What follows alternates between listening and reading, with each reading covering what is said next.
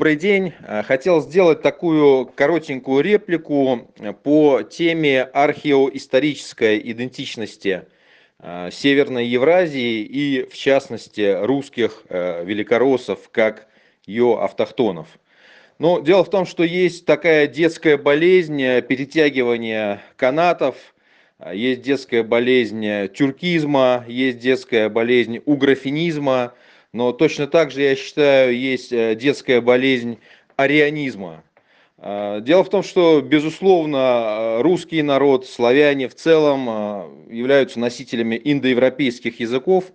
В этом плане их можно называть арийцами, хотя более точно, конечно, было бы этот термин применять к юго-восточной части европейцев, э, к иранцам и к тому, что идет ниже. Но, тем не менее, наверное, можно условно использовать и понятие арийцы в одном ряду с тюрками, в одном ряду с угрофинами.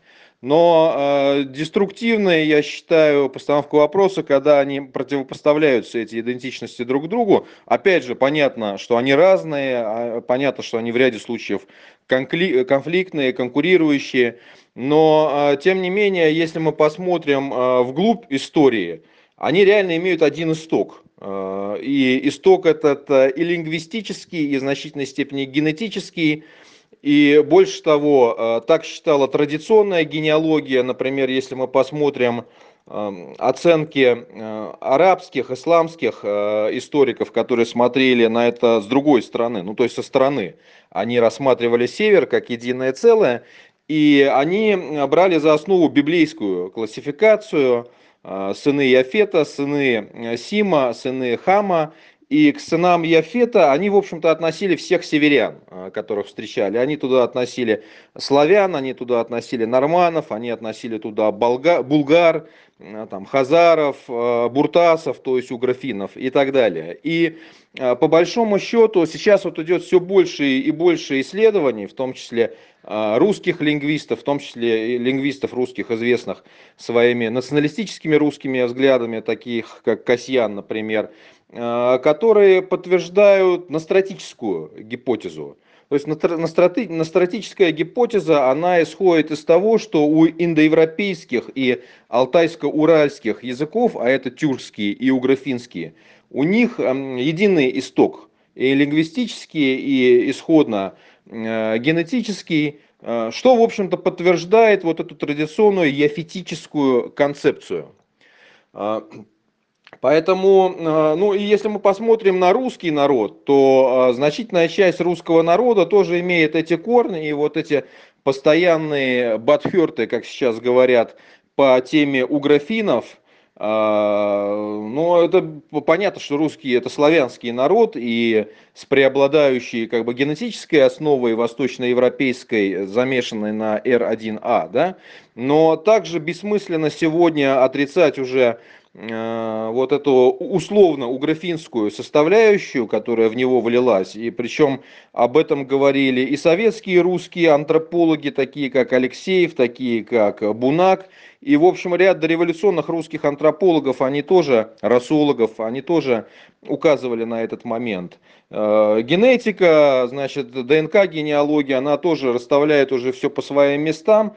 Вторая по численности гаплогруппа среди русских это N1А, раньше она называлась N1C.